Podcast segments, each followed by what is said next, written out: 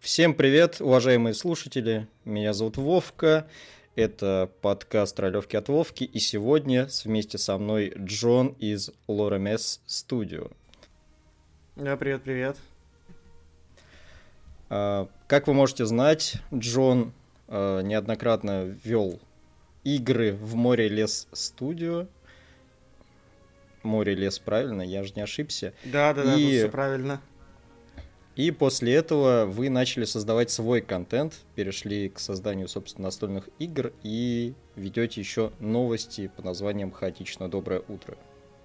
Да, это все так. Э, там такая история получилась, что когда Морелес закрылся, э, мы решили, что надо делать какой-то новый проект, который которые просто не могли не делать, и вот э, решили сделать такую игру слов, э, просто, по сути, поменяли слова местами, и из э, море лес получилось лор мес, вот, э, и в итоге, да, в итоге мы из стримов ушли в написание своего контента, потому что это было, типа, и, и на этапе стримов мы писали что-то свое, и теперь начали тоже писать что-то свое.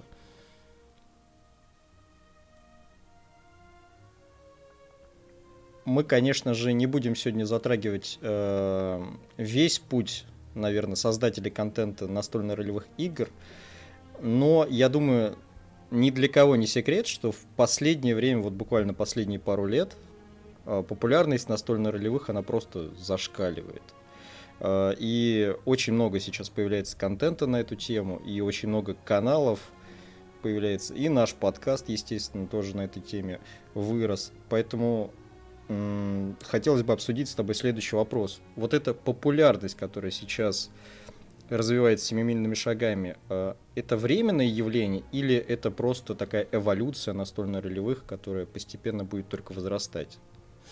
Слушай, ну смотри, э, все это получается у нас родилось э, ну, мне кажется, вся вот эта большая-большая волна популярности началась с появления пятой редакции Dungeons and Dragons. А, и я, конечно, свечку не держал, и там во все кулуарные, не знаю, саб сабреддиты и прочее не лазил, но мое такое чисто предположение, знаешь, э, что Critical Role, по сути, ну, если не сайт-проект э, там Hasbro Wizards of the Coast, то есть э, я не говорю сейчас, что Э, возможно, злые корпорации просто заплатили Мерсеру и компании, чтобы они делали для них контент. Скорее всего, это какие-то не связанные события, которые просто удачно легли одно на другое, да, что вряд ли там, э, когда они еще на Geek and Sundry, по-моему, у них первые выпуски выходили, вряд ли это была проплаченная какая-то рекламная кампания. Я, если честно, я вообще не фанат Critical Role, типа я за ними слежу только как за феноменом каким-то, вот, э, совершенно не знаю, о чем их компании, как они играют, знаю вот только Мэтта Мерсера, и то еще там по своему там игрожурскому прошлому, когда Мерсер озвучивал Overwatch, и вот я оттуда его еще знаю. Вот. И, в общем, э, когда вышла пятерка. Такое ощущение, что боссы Hasbro почитали, почесали репу и подумали, что, ну, блин, надо как-то нам раскручиваться, потому что, ну, четверка была, ну, такая, широко популярная в узких кругах, то есть э, никто, кроме вот этих вот, э, даже энери-гиками я их назвать не могу, да, то есть, на мой взгляд, это были такие люди, которые просто вот целенаправленно играли настольные ролевые игры, там, с э, тех времен, когда вы, выходило еще там Advanced Dungeons and Dragons, да, например, или там три с половиной, которые там играли, которые узнали там про Dungeons and Dragons э, в период Baldur's Gate первого, да, э, вот это их первое знакомство могло произойти тогда. Вот, и тогда играли только эти люди, и они как-то вокруг себя не распространяли это знание. Они, может быть, рассказывали там своим друзьям, да, вот у меня есть личная история, например, на этот счет. У меня есть э, хорошо известный, может быть, тем, кто смотрел э, какие-то из, стримы, из стримов э, Морелеса. У нас был мастер Никита, который вел «Нисхождение в Авернус». А, вот, мы с Никитой очень давно дружим, и он меня, собственно, можно сказать, познакомил близко с Dungeons and Dragons, вот, э, рассказал мне впервые про них подробно. А, и, короче, вот он из тех игроков, которые играли еще в АДНД, вот, потом, типа, в общаге, в институте они играли, водились по трешке и три с половиной, то есть он вот это вот время еще помнит. И там четверка у него до сих пор любимая система. Ну, хотя сейчас вот он узнал про Pathfinder, и теперь Pathfinder у него любимая система. Но, по сути, как бы вот он из таких, из алдов. То есть он там рассказывал, как они собирались на кухне, водили там компании по четверке. Вот. И с ним играли ребята, которые как бы, ну, вообще не энергики, которые просто, типа, собирались с ним пошлепать там какой-нибудь картон в...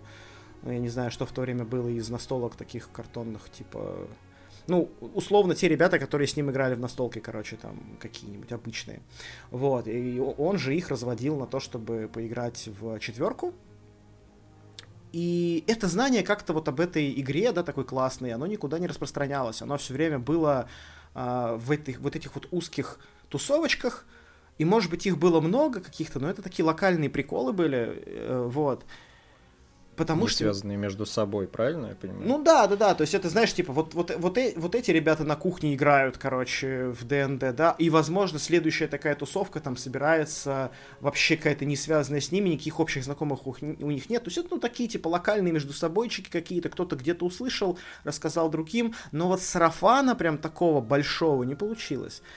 А, и, видимо, понимая вот это вот все, они сделали ставку на то, что нужны медийные персоны какие-то. И, возможно, там это была не финансовая поддержка, да, не рекламная кампания со стороны Hasbro там, и Wizards of the Coast а, в сторону Critical Role, а, возможно, это просто вот они увидели, что есть такие чуваки, и решили им как-то начать их саппортить. И в итоге у нас появилась медиа-икона, да, в лице Critical Role, потому что, ну, я не знаю, их, их э, вклад э, недооценить сложно, мне кажется, а, потому что эти ребята реально занялись тем, что популяризовали, показали, как это надо делать, показали, что это возможно делать, и вот с них все это дело началось, и, судя по всему, теперь никто не знает, что с этим делать дальше, потому что э, было круто, вот на мой взгляд, э, было круто там три года назад, потому что стримов не было, особо таких, каких... Ну ладно, нет, не три года, у меня, у меня все еще 2020, извините.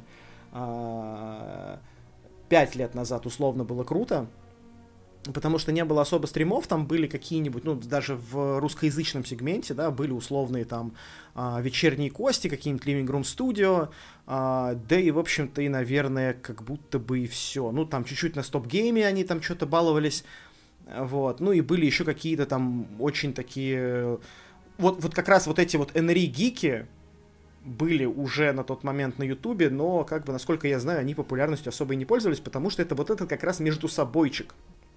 Как было... Да. Не было да, мейнстрима. Да, да. Вот, и в итоге, в итоге uh, Critical Role такие, типа, вот смотрите, как это делается, все с этого охренели, потому что классные актеры, круто отыгрывают, много внимания уделяют своей, своему отыгрышу с точки зрения лицедейства, да, так называемого. Вот. И это многих подкупило, потому что эти люди действительно артистичные, за ними очень приятно наблюдать. И многие на это повелись и такие, ах, вот как в эту вашу странную игру играть. И все, и дело пошло. И теперь как бы все сошли с ума. У нас, я не знаю, выходил э, очень странные дела сериал, да, который тоже еще одну э, еще дровишек подкинул в эту топку, да, что все такие, о, это... Да, он немалый вклад внес, согласен. Вот, и, и теперь, как бы, да, и теперь мы имеем, что у нас эти стримеры растут как грибы после дождя, и вот пять лет назад они только начинали появляться, и это все было в новинку. Вот. И тогда каждый стример, на мой взгляд, ну, был типа на вес золота, потому что он приносил что-то новое, какой-то свой взгляд, а вот то, что появляется сейчас, ну, такое ощущение, что просто люди начали зацикливаться немножко. Uh, они делают, ну, просто как бы вот ставят это на поток, знаешь, типа, как будто я сейчас никого не хочу там принизить, говорить, что кто-то что-то плохо делает. Нет, все, все, все, все делают отлично. И появляются крутые чуваки, вот, но вот там условных пять лет назад это каждый раз было какое-то новое веяние, да, вот типа каждый пытался как-то вот, вот показать, вот я вот и так могу, а еще мы вот так вот можем делать. И у всех был как-то из-под вып, из-под выпад выверта э, какие-то стримы, то есть, да, вот опять же, там, вспоминая тех же там вечерних костей, да, которые открыли там, пока все играли в ДНД, они такие, блин, мы сейчас сыграем в вампиров, короче.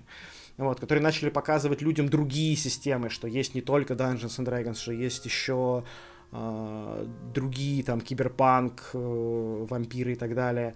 Вот. И понятно, что другие делали это до этого, но никто не делал это на большую аудиторию. Вот. А сейчас, типа, чуваки уже все увидели, мы уже все знаем, да, что можно поиграть в это, в это, в это, в то, все, пятое, десятое. И вот, на мой взгляд, как такого человека, который пытался там и свои какие-то форматы придумывать, на мой взгляд, сейчас, э, ну, стоит ждать просто каких-то новых форматов от э, и Dungeons and Dragons, и других э, ролевых систем, потому что ну, стримы как будто бы уже все, уже они стоят на твердых ногах, они теперь с нами надолго, они будут продолжать появляться новые, может быть, там, с лучшей подачей, с большими бюджетами, вот, но каких-то новых интересных форматов, да, вот, будем ждать, то есть, вот, вот, выходили мультфильмы по Critical Role, круто, офигенная идея, очень здоровская, я не знаю, были спектакли на эту тему, опять же, те же Ой, я не помню, какая это команда стримеров, но тоже западные ребята устраивали.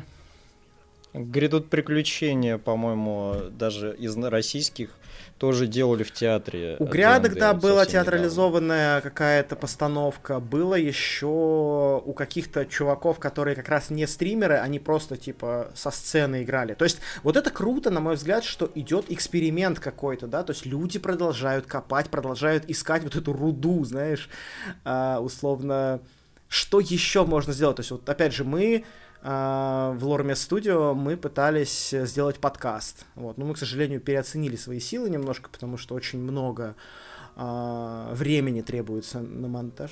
Угу. Я слушал ваш подкаст. Э, мне очень понравилось, но я бы хотел сказать, что это очень сложно с точки зрения монтажа. Э, да, то есть я это оценил, я увидел, что это реально много сил требует, для того, чтобы вставить туда каждый звук, э, там, рассказчика, условно, совсем другой голос ему сделать. И как эксперимент это очень здорово. И, ну, наверное, я бы хотел видеть таких экспериментов от вас, но я понимаю, что это, это очень трудозатратное дело. И, наверное, этим должна заниматься просто чисто отдельная команда всем этим. Ну, я так скажу, что отдельная команда — это непозволительная роскошь в нашем таком инди, скажем так, сегменте. Но, э, да, по поводу монтажа, это вообще, конечно, кошмарная и чудовищная работа. То есть мы там... Э, у нас была команда ребят, которые, ну, прям совсем новички, то есть они до этого монтажом подкастов не занимались, я их курировал, подсказывал, что делать, и в целом они неплохо справлялись, и вот, например, второй выпуск они мне очень сильно помогли сделать. А, потому что, ну, там очень много рутинной работы, то есть помимо того, что это, конечно, классно и круто, когда ты берешь, по сути, просто стрим, а, раскладываешь его на дорожке, превращаешь его из просто каких-то голосов, а, ты превращаешь его в это театрализованное какое-то представление с бросками кубиков э, с, и подзвучивая все это дело, подбирая там нужные звуковые фоны, подложки, ты все это собираешь в какие-то атмосферные сцены, в которые ты проваливаешься и такой, типа, вау, я, блин, я там, я с ними хожу по этому фандалину, я прям вижу, что вот там мужик пилит сук, а вот там э, другой мужик бьет молотом в наковальню и так далее, и ты все это как будто бы себе представляешь в голове. Это, конечно, все очень классно и здорово, но правда там очень много рутинной работы для того, чтобы хотя бы просто но вот у нас выпуски длились по, по три где-то часа, по три с половиной, может быть. Э, вот чтобы трех с половиной часовой выпуск просто порезать и распределить вот эти нарезанные кусочки по нужным дорожкам, чтобы потом наложить соответствующие эффекты, чтобы там, где надо, какое-то эхо применялось и так далее. Но это типа вот, вот, вот только одно это занимало у нас там типа неделю-две, потому что, ну, естественно, все работают, как бы, да, у всех есть время там час-два вечером этим позаниматься, и вот только недели-две на это уходит, а потом все это нужно отслушать, потом все это нужно еще как бы, ну, короче, много-много технической работы. И мне лично формат этот очень понравился. То есть просто вот, вот на мой взгляд, это вот то, чего мне лично не хватало. Вот так я просто тоже такой момент. Я фанат вечерних костей, как бы, да. Вот. Э, и когда я там переезжал в другую страну, мне было супер одиноко, и мне нужно было знакомиться с городом, в котором я теперь живу, и меня ждали долгие прогулки, я там, типа, уходил часа на 4 гулять, вот, просто чтобы понять, типа, ага, вот там сюда можно пойти, сюда можно пойти, а, и чтобы не совсем не умирать от скуки, вот, я сначала пытался аудиокниги слушать, но что-то у меня не пошло, почему-то вот, вот не смог я найти нужную книжку, чтобы послушать. И я начал переслушивать э, первую кампанию э, «Вечерних костей» с самого начала, просто как аудиоформат. И вот я слушал, и вот, да, мне, конечно, очень нравится, я там безумно люблю ребят, они все, бесспорно, супер талантливые, вот, но мне не хватало именно, как сказать, голосами они создавали, даже на первых выпусках они создавали нужный вайб но я как вот, ну не аудиофил, конечно, но как такой человек, который, вот, я очень сильно ориентируюсь на музыку, на звуки, для меня вот это вот очень принципиально важно, и поэтому даже там, когда игры вожу, погружение немного. Да, да, да, да, да. То есть я даже сам, когда игры вожу, я очень там щепетильно отношусь к подбору музыкального фона, чтобы каждый трек, в какой-то сцене, да, запланированной, чтобы он вызывал подходящие эмоции, чтобы игроки настраивались на нужный лад и отыгрывали э, те эмоции, которые вот я считаю здесь уместными. И вот там мне этого не хватало, я думаю, блин, как бы, блин, ребят, было бы классно, если бы у вас была бы вот такая богатая звуковая подложка, чтобы я прям чувствовал, что, ага, вот сейчас говорит там условный Саша, а теперь говорит условный Рюрик, и я это слышу не только тем, что ты голос меняешь, но и тем, что и меняется звуковая подложка вокруг него, что типа Саша говорит, я слышу его как из студии, а Рюрика я слышу как вот в этой пещере какой-нибудь условный, что там эхо отражается отовсюду. И вот у меня эта мысль поселилась тогда, я подумал, что надо это сделать, и вот в итоге до фан... на фандолине это реализовалось. И вот, собственно, просто не рассчитали силы, как бы сделали выводы, скажем так, теперь будем пробовать иначе это реализовать. Ну, я так понимаю, что э, такие трудозатраты, они должны предполагать какой-то соответствующий выхлоп, наверное, или результат по итогу. И если в результате двухнедельного труда получается что-то, что очень радует, но не вызывает у сообщества какого-то отклика, то тогда стоит пересматривать, я правильно понимаю? Слушай, ну смотри, я так скажу, что первый выпуск э, вызвал больший отклик, чем мы планировали, даже чем думали. То есть э, аудитории понравилось сильнее, чем мы того ожидали. Вот, и нас это очень сильно замотивировало, и там ребята прям такие, вау, вау, вау, как всем круто, как всем нравится. Вот, нас это всех очень сильно зарядило, но потом мы разбились об рутину, да, об то, что типа, ну, у нас есть личные дела, да, нужно помыть посуду, приготовить ужин, там, сходить на работу поработать, еще вот это вот все. А потом, типа, есть еще дела студии, да, что нужно еще приключения пописать, нужно там рекламную ну, какую-то кампанию запустить, да, нужно с кем-то стрим провести, а еще к друзьям надо сходить на стрим, а еще вот это, вот это, вот это, и ты просто понимаешь, что у тебя физически не хватает времени, часов в сутках, вот, э, потому что мы уже все-таки старенькие, чтобы засиживаться там и спать по два часа. Вот. Эм, поэтому вот от сна отщипывать часы мы не, не были готовы. И вот ты понимаешь, что у тебя остается... Если раньше у тебя было 2 часа в день свободных, то сейчас у тебя 2 часа в неделю в лучшем случае свободных. Вот. И вот на что ты их потратишь? На то, чтобы посидеть, помонтировать подкаст или на то, чтобы пойти погулять? И вот приходится выбирать, чередовать, что-то где-то ужиматься. Я, конечно, сейчас звучу, как будто жалуюсь, но по факту, типа, это вот реальность такая. Вот. Э, да, нет, и... я тебя полностью понимаю. Прости, что перебил. А, на самом деле, э, когда смотришь или наблюдаешь где-нибудь, ну, условно говоря, в Ютубе или в подкастах, опять же, слушаешь э, ребят, которые каждую неделю выпускают там четырехчасовой смонтированный выпуск, и я раньше думал, что, блин, вот круто, как бы четырехчасовой выпуск, да за неделю сделать, да вообще легко. А сейчас, там, спустя, условно говоря, год с лишним ведения э, своего маленького проекта, понимаешь, что времени даже на это нет в принципе.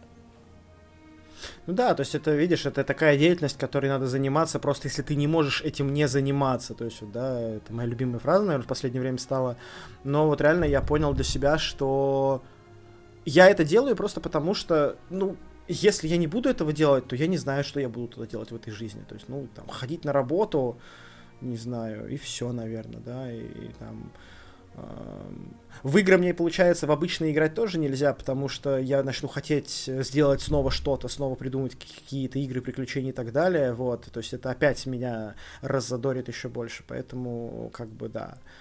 Вот, отвечая на твой вопрос, там изначальный, что, оправ... Э, что оправдывает э, вот эти затраты, ты знаешь, вот я просто не умею думать э, через... Э, вот этот очень важный навык для людей, которые, типа, делают какой-либо бизнес, да, что, типа, сколько ты потратил сил или, там, средств, да, денег, Uh, и сколько ты с этого получил. Вот я не такими категориями мыслю, я мыслю категориями типа, а будет ли это круто, а сделает ли это счастливым там uh, каких-то людей, вот. Uh, естественно, когда это начинает слишком сильно бить по моему там комфорту, я начинаю, естественно, думать о себе, вот. Но на этапе там зарождения проекта, да, если я понимаю, что людям он нравится, да, он может быть не, то есть, вот, ну, там, условный Фандалин нам, естественно, принес там какие-то деньги, да, за счет стримов, вот, но там эти деньги, ну, они реально смешные, как бы, а, я сейчас не в укор там людям, которые нам донатили, а это, ну, просто, типа, если вы сравните, да, сколько часов мы посидели над монтажом, и сравните хотя бы с зарплатой там, э, я не знаю, кто меньше всех получает ну, неважно, там, типа, с минимальным размером оплаты труда, если вы сравните вот, вот эти вот суммы, то вы поймете, что, ну, типа, это совершенно нерентабельно, как бы, или как это, ну да, нерентабельно. А, это совершенно нерентабельно, и заниматься таким, ну, невыгодно, просто незачем. Но нам хотелось это сделать, пока, пока были силы, время, возможности, пока мы понимали целесообразность этого, а, мы делали, и все, в принципе, были довольны. Вот, ну, остановились, собственно, потому что, как бы, стало понятно, что, ну, во-первых, типа, у студии есть свой контент, который ей надо продвигать, вот, и поэтому продвигать приключения других студий это просто странный мув. Типа, у нас есть свое, что ну, по каким сценариям нам поиграть, зачем мы играем в чужие. Это раз. Ну, а два, как бы, да, несоизмеримый э, несоизмеримое вложение сил против времени, которое на это требуется. То есть э, ну, заставлять аудиторию ждать месяцами следующего выпуска, это просто глупо. То есть мы, мы не то, что денег не получим с этого, мы аудиторию даже растеряем. То есть, э, э, условно, в какой-то момент это бы пришло к тому, что когда выпуски выходят раз в месяц, или там в лучшем случае раз в месяц, э, в какой-то момент эти выпуски стали бы слушать там 100 человек в месяц. Ну и как бы... Но это еще... Это круто. Это еще начинает но... в какой-то мере да. давить, я бы сказал, угу. потому что когда ты делаешь вот у вас есть свои приключения, и вы еще пишете подкаст, и когда все силы начинают уходить на какие-то сторонние вещи, ты чувствуешь, что ты распыляешься, и спустя время, да, вот э, я не помню, сколько у вас точно выпусков Фандалина было, но, э, наверное, я пишу так, что, э, по крайней мере, я так это вижу, что когда ты делаешь такие вещи, вот основной проект есть, ты начинаешь распыляться на какие-то сторонние вещи э, для того, чтобы было круто, и ты понимаешь, что все тебя ждут уже каких-то других вещей, и на, на тебя это угу. начинает давить, потому что ты понимаешь, что занимаешься не тем, чем в итоге должен. Как-то так. Ну, это правда, да, потому что тоже э, это действительно было странно, когда я понял, что я там условно на монтаж за неделю потратил 8 часов, вот, а на написание приключений ни одного. И вот это, знаешь, как мем какой-то есть, типа, а мы точно пишем приключения? Вот. Э, вот у меня такая же эмоция была, что, ребят, как бы, все круто, но мы вообще изначально Фандалин придумывали для того, чтобы ну, как-то поддержать студию контентом, да, чтобы люди приходили, какой-то контент слушали и узнавали про наши приключения. А в итоге мы сейчас можем прийти к тому, что мы будем работать только на этот подкаст, и никаких приключений писать не будем, и люди просто будут приходить слушать подкасты. Это, ну, не совсем... Это круто, нам это нравится, но это не совсем то, ради чего мы собрались, и не совсем то, под подо что мы затачивали изначально команду и собирали там талантливых людей. А, и вот, э, переходя к следующему вопросу, есть у меня вопрос относительно э, этой ситуации, наверное, вкратце. Как, э, каким образом, в принципе, наверное, стоит переходить от ведения игр к созданию своих? Потому что мне кажется, что каждый человек, который там ведет, условно говоря, D&D или там Pathfinder, неважно, и там попробует другие какие-то игры, в какой-то момент у него в голове в любом случае встанет мысль, а я хочу написать свою игру. И где, по твоему мнению, находится эта тонкая грань между э, я хочу сделать свою игру, которая будет там э, в своем каком-то круге, или я делаю классную игру, которая будет вот по всему сегменту э, NRI сообщества распространяться? Смотри, э, у меня есть плохой ответ и очень плохой ответ. Э, начнем, наверное, с плохого. Э, я скажу так, что если человеку есть что сказать, если у него есть какая-то мысль, какая-то идея, какое-то чувство, эмоция, неважно, вот, вот что-то он испытывает, что он не может держать в себе, это, знаешь, это а, есть э, э, в японской культуре такое выражение мононоаваре, по-моему, оно называется. А это, по сути, оно, по-моему, дословно переводится как печальная суть вещей, но суть в том, что это то, когда ты не даешь эмоциям, которые ты испытываешь, не даешь им осесть в тебе. Ты должен их выплескивать, ты должен их показывать, и вот если ты что-то прекрасное увидел, ты должен об этом рассказать. Вот если у человека происходит вот это же, что у него есть что-то, что он не может держать в себе. Вот он провел игру за столом своим друзьям, но ему мало, он, он он хочет быть услышан большими людьми, он хочет, чтобы не только его кореша такие поиграли и сказали, блин, круто, а он хочет, чтобы там 10 человек, 100 человек, тысяч человек, не знаю, сколько угодно человек услышали эту историю и сказали, да, я тоже это чувствую, я благодаря тебе это понял, или еще что-то. Или, может быть, у тебя есть какая-то идея, которая, может быть, не обязательно эмоциональная или чувственная, может быть, просто ты придумал какую-то механику кидания кубиков или там э, интерпретации значений на кубиках, которая, по-твоему, просто перевернет восприятие игр. Вот когда у тебя вот это появляется, я считаю, что можно это делать. Просто без этого, когда тебе нечего сказать, ты просто будешь еще одним. Вот, ты просто будешь еще одним человеком, который, ну, пришел, что-то там играет, ну да, может быть, даже прикольно и хорошо и артистично, но все-таки человеческую вот эту вот особенность, да, какую-то, даже не человеческую, а вот именно просто вот э, особенность каждого стримера, да, она, там, стримера или контент-мейкера любого, да, писателя, э, не знаю, автора, э, она в том, что он вкладывает в свое произведение. Если он пишет ради того, чтобы писать, просто вот, вот просто вот хочу написать еще одно фэнтези, ну, почему бы и нет, как бы, конечно, вот, просто, ну, это будет еще одно фэнтези. Вот. Когда тебе, когда за этим что-то стоит, вот, это, конечно, нечто большее. Вот. То есть тот же, на самом вот тоже, я сейчас так говорю, чтобы меня правильно поняли, тот же Море Лес был, э, по сути, еще одним проектом просто. То есть у нас не было какой-то большой идеи, мы не пытались сказать что-то, вот у нас ничего не болело, мне очень хотелось просто делать приключения, да, и вот, наверное, что-то появилось там, вот ближе к концу уже, к, к концу проекта, начались какие-то, вот, э, когда японская компания началась, вот там я начал высказывать какие-то уже вот наболевшие у меня чувства, какие-то эмоции там начали появляться. А до этого, ну, мы просто стримили, просто делали что-то прикольное, что хотелось сделать, там карты какие-то рисовали, музыку какую-то подбирали, что-то угорали, анекдоты рассказывали, вот, то есть, ну, просто, просто, просто развлекались, вот. И мне кажется, что тогда это был довольно пустоватый проект. Вот, когда э, начались какие-то истории из личной жизни, да, начали находить отражение в этом во всем. Вот тогда, тогда было круто, тогда пошла руда, что называется. Вот. А очень плохой ответ у меня а, в том, что я одно время занимался, вел подкаст про кино, и мы тогда ходили на всякие лекции, на всякие встречи там с продюсерами, режиссерами и так далее. И тогда выходил такой не очень известный фильм «Кислота», э, актер из Яралаша внезапно, вот он стал режиссером в итоге, Саша Горчилин. Э, и он снял фильм, фильм «Кислота», и вот это была пресс-конференция, по-моему, как раз в честь выхода этого фильма.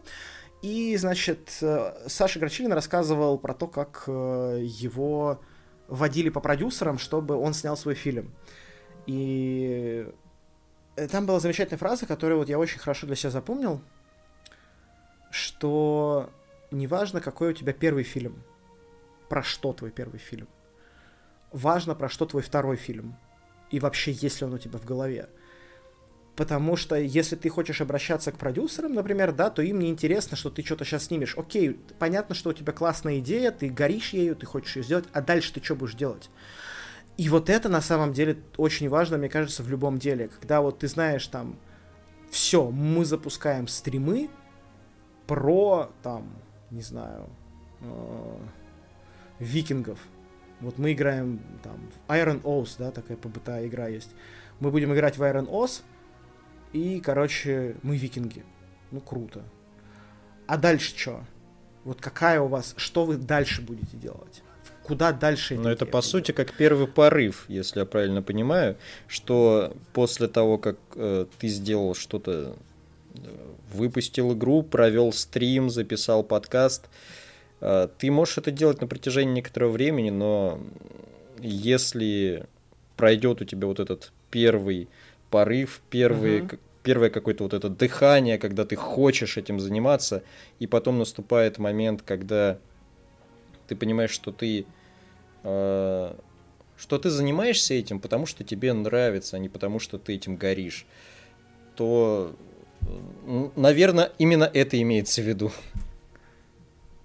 Ну, типа того, а, это знаешь, вот тоже, как я тебе скажу, что а, когда ты начинаешь вот этот долгий путь, понятно, что тебе, может быть, не обязательно нужно знать э, финальную точку, куда ты придешь. Вот. Хорошо бы, конечно, это было бы совсем неплохо, если у тебя есть финальная точка, цель, к которой ты идешь. Но, например, когда мы начинали Lormes студию, да, вот нашу новую, наш новый проект, эм, у нас был уже на момент начала огромный бэклог потенциальных приключений и игр, и проектов, которые, над которыми мы уже работали. То есть, вот так если не соврать, на момент, когда мы, вот можно сказать, объявили, что все, мы делаем студию, еще не во все услышали, еще просто между собой там начали собирать людей, которые вот, э, на наш взгляд, могли бы в этом принять участие.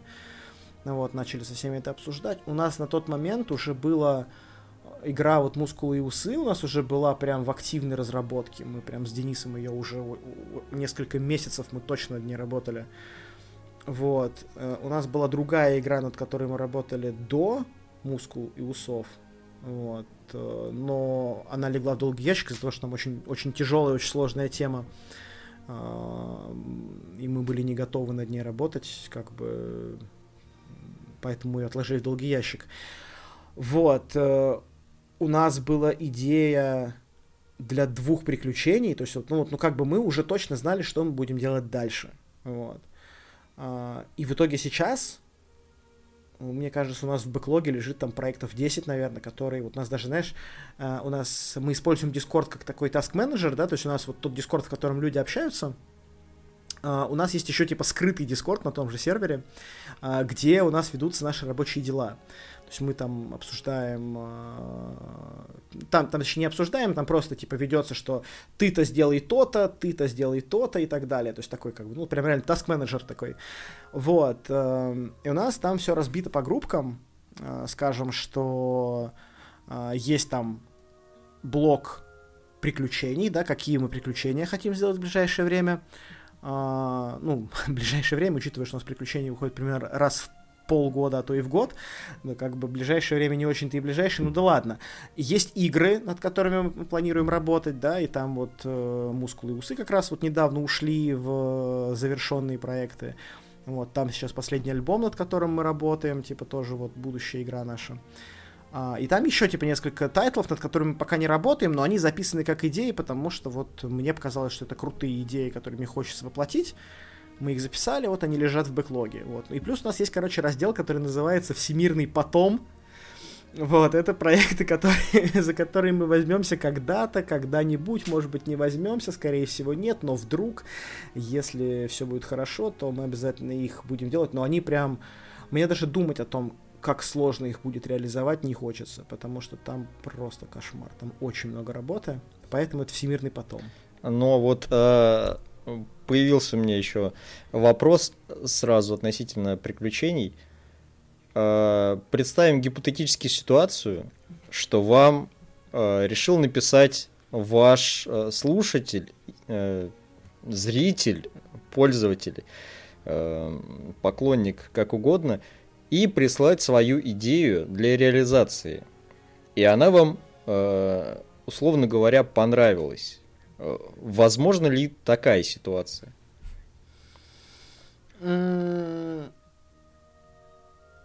скажем так, а, я бы вот так вот сходу, я бы сказал, что нет, потому что это эмоции все-таки, это мысль, идея другая, другого человека, и так как он ее видит, ее не воплотит никто. То есть, да, нас, может быть, эта идея на что-то вдохновит самих, а мы, может быть, как-то в ком-то она отзовется, и я просто тоже, опять же, говорю за себя, потому что у нас так более-менее равноправие, мы стараемся сделать а, что типа если кто-то хочет работать, он работает, кто не хочет работать, тот не работает. Вот, то есть э, я могу за себя сказать, что я бы за такое не взялся. Мне важно, чтобы тот, кто придумал, тот как бы и лидировал, да, потому что только у того, кто придумал, есть вот это видение, каким это должно быть в итоге. Поэтому я бы вот чужое дописывать не брался бы. Но, возможно, кто-то из, там, Денис, может быть, или Андрей, может быть, кто-то из девчонок бы хотели бы взять э, такое на себя. Но вот за себя говоря, я бы за такое не брался. Вот. Но, опять же, у нас э, на Бусте, например, мы все хотим запустить это дело наконец-то. У нас на Бусте есть такая движуха, что там топовым подписчикам мы предлагаем разгонять их идеи. То есть, условно, хочет кто-то что-то реализовать, какую-то свою, какое-то свое приключение, может быть. Или, может быть, кто-то ведет компанию, и она зашла в тупик, и он не знает, как из него выйти и вот мы планируем раз в месяц собираться на такие вот э, стримы обсуждения с подписчиками и предлагать им, ну, если у них есть какие-то такие ситуации, да, чтобы мы с ними вместе поразгоняли, помогли им придумать, как бы собирали разных авторов, которые такие проблемы решало бы. Вот. Э, коллегиально, скажем так. И расскажи, пожалуйста, э, вот еще какой момент. Э, есть ли у вас э, в планах, как у студии, наверное, э, создание какой-то системы, э, которой другие люди могли бы писать уже свои приключения, возможно, даже под вашим брендом? Смотри, это на самом деле такая голубая мечта прям моя. У меня есть большой проект Колхида, над которым я работаю в одного. Это вот прям такой проект с очень... Это проект, который тянется всю мою вот ролевую историю активную, да, то есть... Э, э, если там прослеживать, откуда у него растут ноги, то ноги у него растут э, из моей первой игры, которую я сам провел. То есть э, я там одно время поигрывал в ДНД там лет 7 назад э, просто как игрок, когда только прощупывал правила, а потом как-то мой мастер такой начал мне, мне говорить, типа, ну давай ты, может, сам попробуешь? Я такой, ну давай. Вот я собрался, придумал сюжет, и вот он настолько меня зацепил, что до сих пор я его перерабатываю, до сих пор я его раскручиваю, разгоняю, он обрастает там новыми подробностями, и уже на самом деле от самого сюжета практически ничего не осталось. Вот, но вот это вот был пациент номер ноль, с которого все началось, и вот оно все трансформировалось, трансформировалось, было сначала одним, потом другим, и вот сейчас оно сформировалось в сеттинг Колхида. Это такой, если говорить тегами, знаешь, это такой типа Frostpunk с э, смесью Dishonored и под соусом из мрачной готики Дьябла, наверное, вот так вот это можно описать. Такой, типа, очень неприветливый 19 начало 20 века, вот, вечная зима, вечная мерзлота, все это там, с магией и, и так далее. Вот. Если очень коротко. Вот, и, под, и, и, в общем, изначально это должен был быть сеттинг под э, пятую редакцию. Но в какой-то момент, уже упомянутый сегодня Никита мне сказал, слушай, ну ты, говорит, по-моему, сову на глобус натягиваешь, пытаясь э, свои придумки обосновать через э, другую систему. Давай ты, может, свою игру напишешь. И вот я сначала сопротивлялся, такой, давай на ПБТА попробую. Попробовал на ПБТА, вообще не пошло, вообще не то оказалось. Попробовал написать первый свой движок, э, оказалось, что он вообще непонятный, я тогда писал на дайспулах, и на дайспулах получилось очень-очень-очень непонятно, очень сложно. И в итоге сейчас э, вот я нашел вторую свою систему, которая меня прям покорила. Это D100 система. Ну, наверное, там не система даже это, а это просто как бы... Эм, Я правильно понимаю, что в этой системе э, на любой э, на любую непонятную ситуацию тебе нужно кинуть D100 и посмотреть по табличке, что происходит. Правильно? Не совсем, нет, не совсем. А в D100 системе, вот, вот, вот в этой D100 системе а, у тебя любое взаимодействие мира оценивается с миром, оценивается в процентах. То есть э, от нуля, э, точнее от одного до 100%. То есть ты либо не преуспел, либо ты полностью преуспел. Вот. Ну и, соответственно, твои навыки оцениваются в процентах, да, ты там что-то умеешь на 30%, что-то умеешь на 40% и так далее. А, и твоя задача выкинуть на кубике D100 меньше, чем у тебя процент владения этим навыком, допустим, да, или какое-то действие ты совершаешь, да, там, я не знаю, условно, а, ну, там, перезаряжаешь там винтовку, да, и вот твоя задача там выкинуть меньше, чем определенное целевое значение. Вот, такого рода система, э, при этом там э, прокачка, вот это, наверное, тоже главное достижение этой системы, которая просто мне перевернула вообще восприятие ролевых игр для меня лично, и опять же, это снова мы вспоминаем Никиту, потому что это, как ты видишь, не, не последний человек для меня, в принципе, во всей этой ролевой истории. А, это его прям мысль была. А, Колхида и вся вот эта вот D100 система, которой, у которой пока нет названия, она не то чтобы поощряет за провалы, но она, скажем так, тебе в этой игре также необходимо проваливать проверки, как и преуспевать в них. Потому что именно вместе с провалами и с проверками ты можешь продолжать строить своего персонажа. То есть, если условно, то для того, чтобы прокачиваться, тебе нужно а, прокачивать свои характеристики и свои навыки. Но ты не можешь поднимать свои навыки до тех пор, пока у тебя не подняты характеристики. Чтобы поднимать характеристики, тебе нужно проваливаться. То есть ты это как, как бы представь, что это ты зарабатываешь шрамы на теле, они делают тебя крепче, твои характеристики растут. и, соответственно, они освобождают простор для того, чтобы твои навыки росли. А твои успехи, они растут, они, как это сказать, растят твои навыки, ты становишься более умелым э, в этих своих действиях. Вот, это тоже, вот это прям мне очень сильно перевернуло вообще восприятие того, как играть в игру, как, э, как убрать вот это вот ощущение у игрока, что я должен выиграть в настольно-ролевую игру.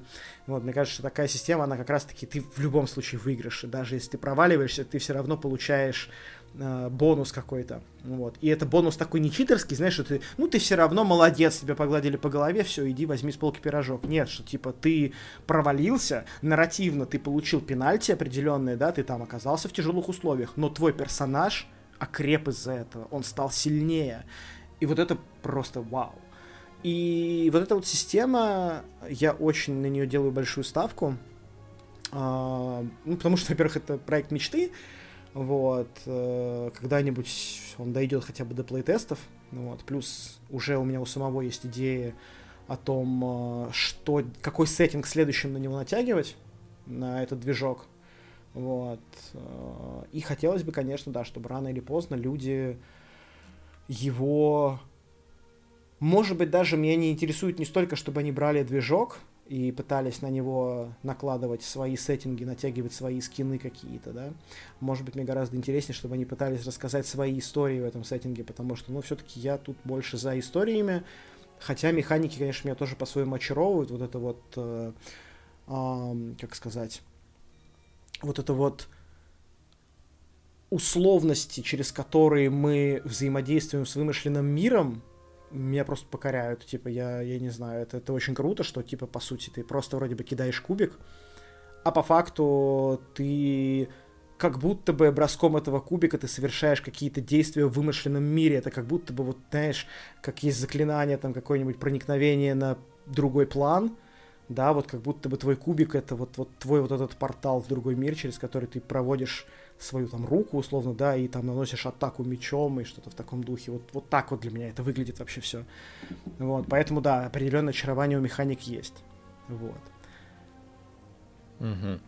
Звучит э, очень интересно, и я очень надеюсь, что в скором времени, ну, может и не в скором, а когда будет готово, что мы все сможем эту игру увидеть, попробовать и пощупать, так сказать, вживую.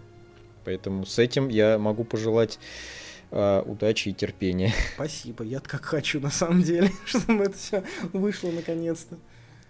А, и мы плавно переходим к третьему вопросу, а, перед которым у меня есть э, небольшой маленький э, вопрос по, наверное, восприятию. Ты затронул сейчас, рассказывая о своей игре восприятие.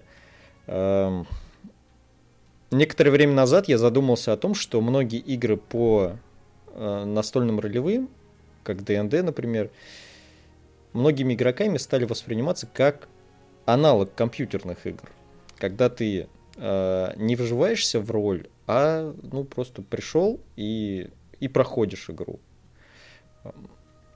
Насколько тебе такой подход вообще импонирует, наверное? А, я так скажу, это, это на самом деле тут вот опасное такое минное поле, знаешь, потому что, ну, во-первых, здесь очень легко ступить на ту почву, на которой мы начинаем говорить людям, как им играть, что им делать и что им не делать, чего я никому не рекомендую, не советую и вообще ни в коем случае так не делайте никогда. Но, как всегда, после вот таких заходов должно идти но. Но я считаю, что вживаться в. Короче, зависит от сюжета очень сильно. То есть, например, я часто водил игры, которые заточены под сюжет, как компьютерная игра, где не мир крутится вокруг ваших персонажей, а где ваши персонажи участники спектакля. И в рамках этого спектакля они могут сделать либо А, Б или С. А если они захотят сделать Д, которое у меня не предусмотрено, скорее всего, они сломают сюжет, скорее всего, я окажусь в диком стрессе. Это не, ну, я не скажу, что это правильный или неправильный подход, но это опасный подход. Это опасный подход, потому что ты сам себя как мастер ставишь такие условия, в которых ну, ты можешь просто не справиться с управлением, э, ты будешь требовать от людей делать то, что тебе хочется, а вообще как бы вы здесь собрались не для того, чтобы все делали то, что тебе хочется, а все здесь собрались поделать то, что хочется всем. И если тебе хочется, чтобы все играли под твой спектакль, то ты хотя бы скажи об этом людям. Скажи, что типа я написал крутой сюжет, и я хочу, чтобы вы играли в него как в сюжет, а не пытались отыгрывать своих персонажей. Представьте, что вы там играете. Ну, вот, например, простой пример, да. А, была у нас японская компания Ринкай, по, по, по сеттингу Ринкай, э, компания Генбуган называлась. В общем, там я прям четко говорил ребятам, типа, чуваки, вы сельские менты. Вы приехали в деревню быть участковыми. Вот ведите себя вот так. И типа не упускайте сюжетные э, эти бразды. И в итоге все получилось как бы отлично, на мой взгляд. То есть э, все следовали, ехали по этим рельсам, да, такой у нас веселый разухабистый веселый разухабистый американский гон, горки, э, то значит э, одно произойдет, то другое произойдет, то такое событие, потому что игроки следовали проложенной для них конве. И вот если бы я этого не сказал в самом начале, а они бы пришли такие, так, ну, я, короче, хочу начать в этой деревне разводить свиней.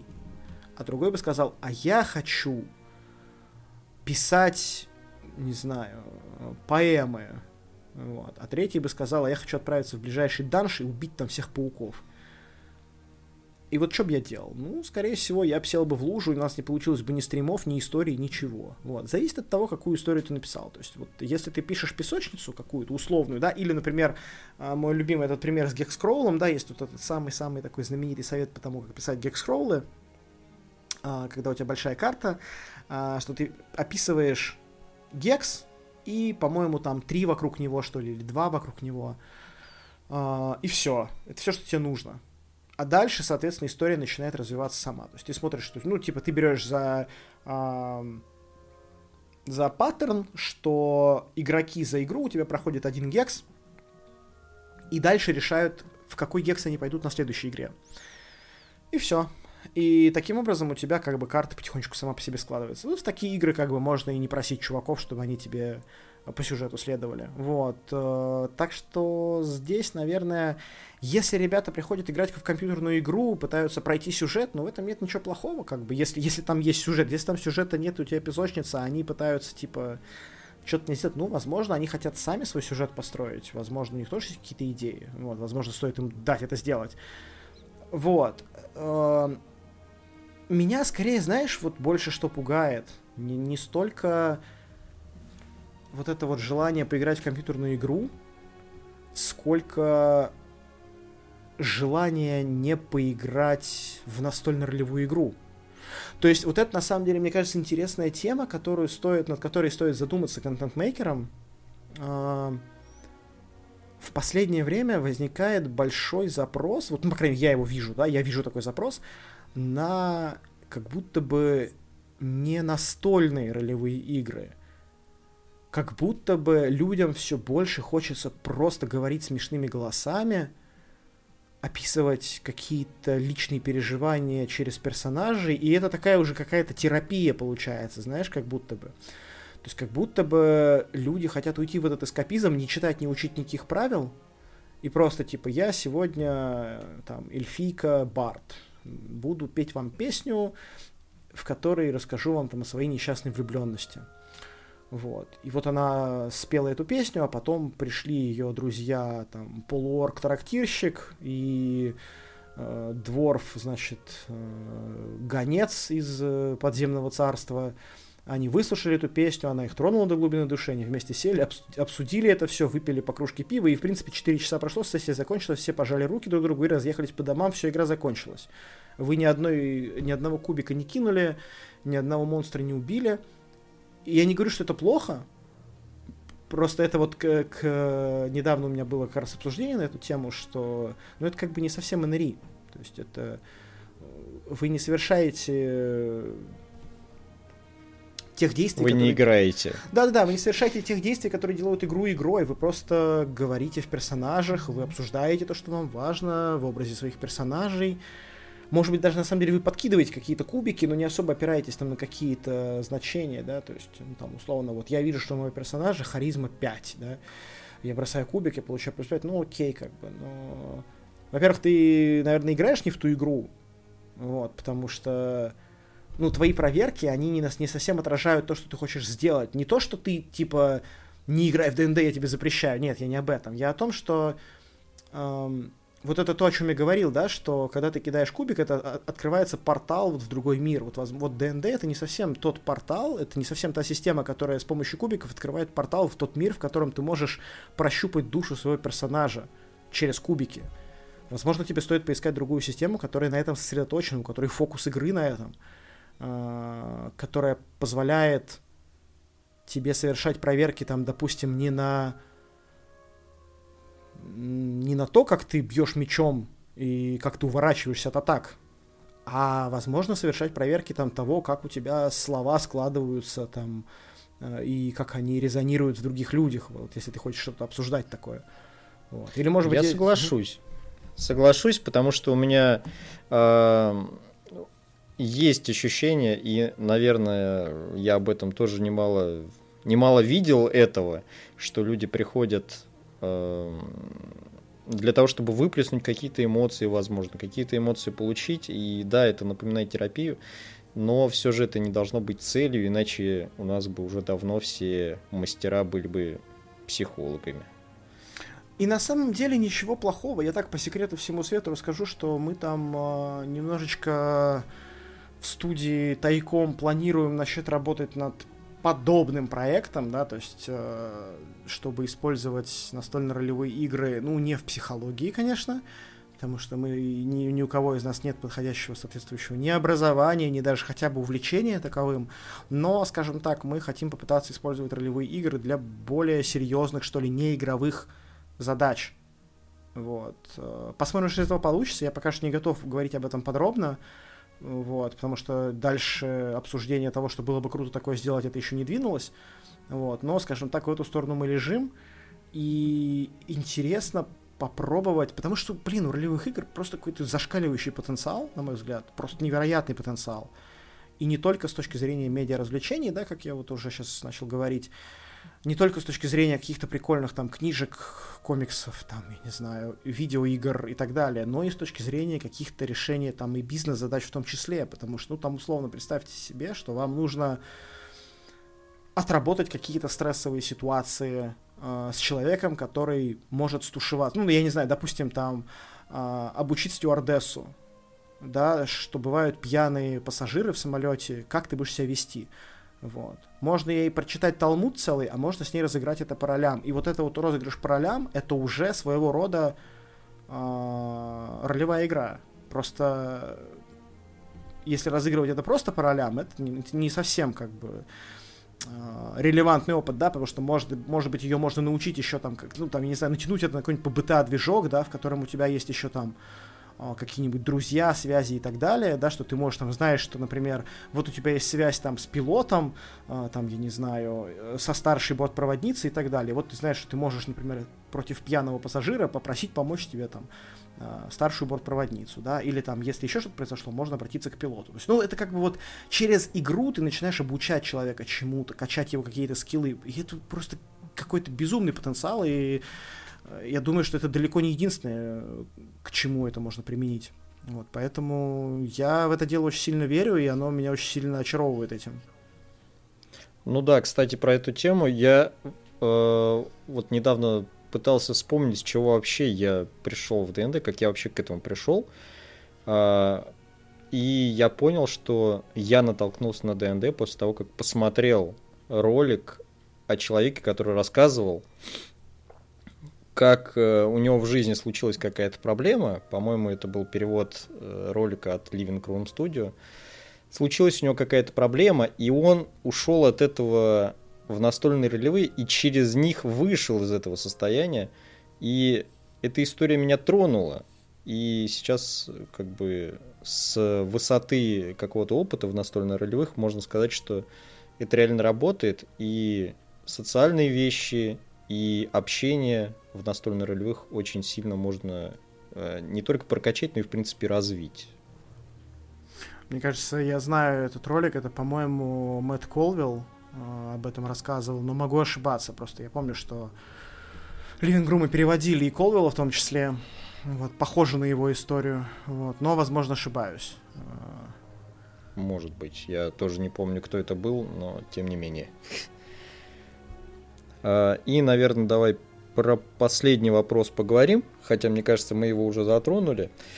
Идеальная настольно-ролевая игра – это, по твоему мнению, миф, вектор развития или как бы просто удобный способ клепать настолки?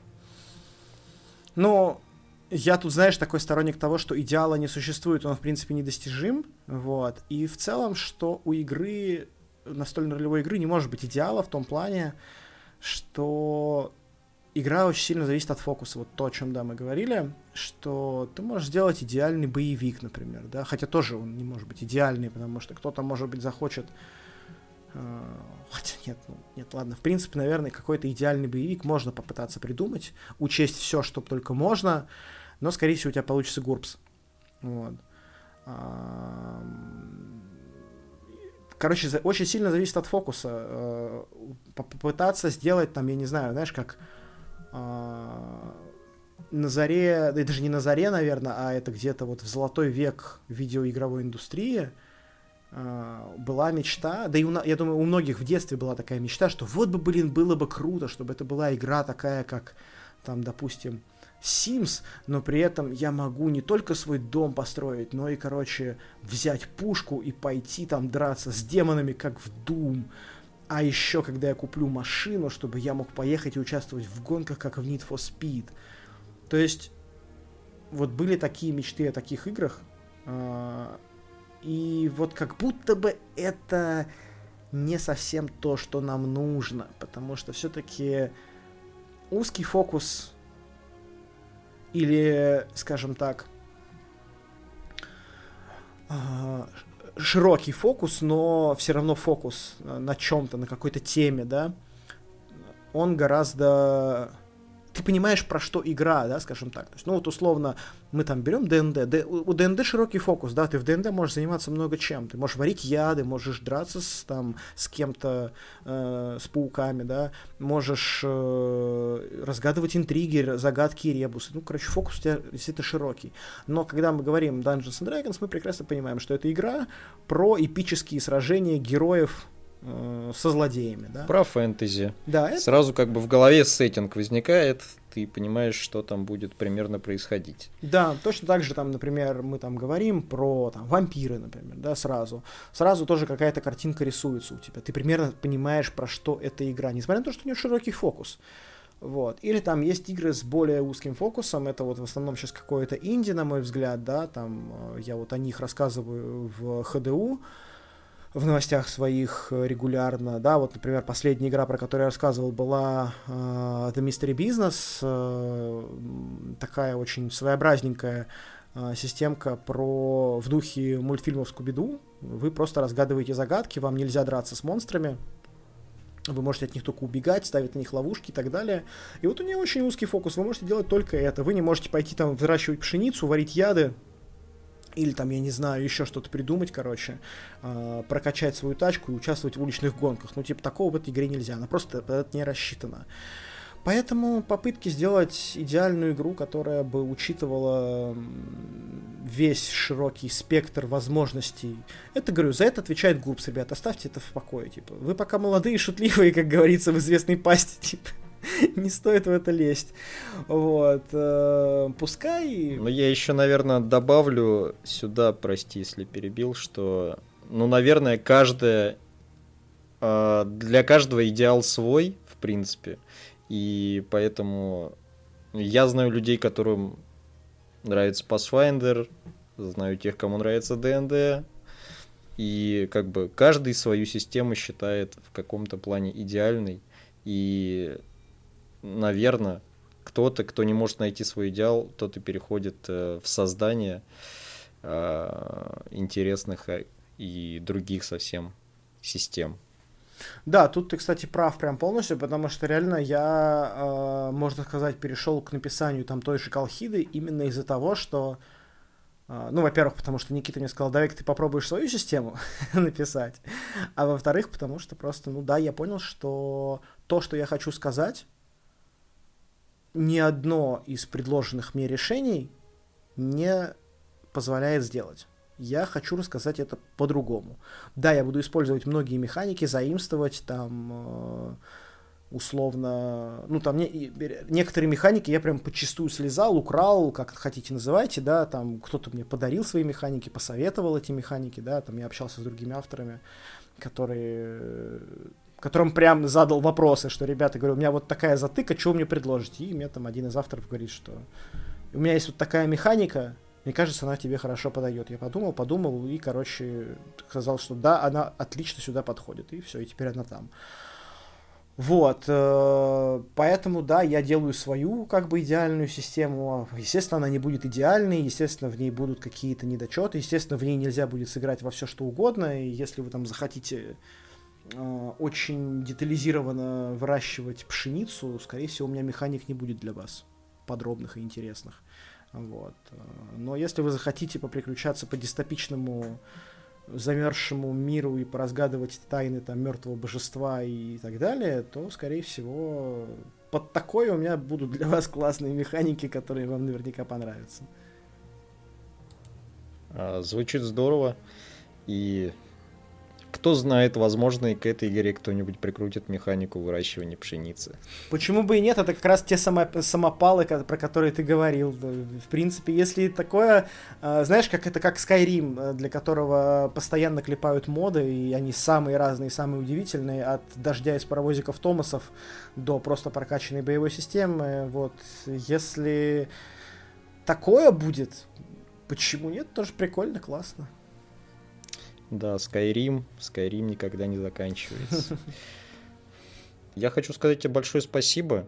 С тобой приятно общаться, и э, ты вносишь большой вклад, наверное, э, не только в НРИ, но и конкретно в мою личную НРИ, потому что э, после того, как закончились вечерние кости, э, как бы печально это не было, наверное, ХДУ и новости рыжего библиотекаря только и радуют новостями. И я слежу за вашей разработкой, за вашими играми, поэтому очень жду новых вестей на этом поприще. Спасибо большое, что позвал. Прям тоже очень было приятно пообщаться, знаешь, с коллегой по цеху, который как бы понимает, о чем ты говоришь хотя бы.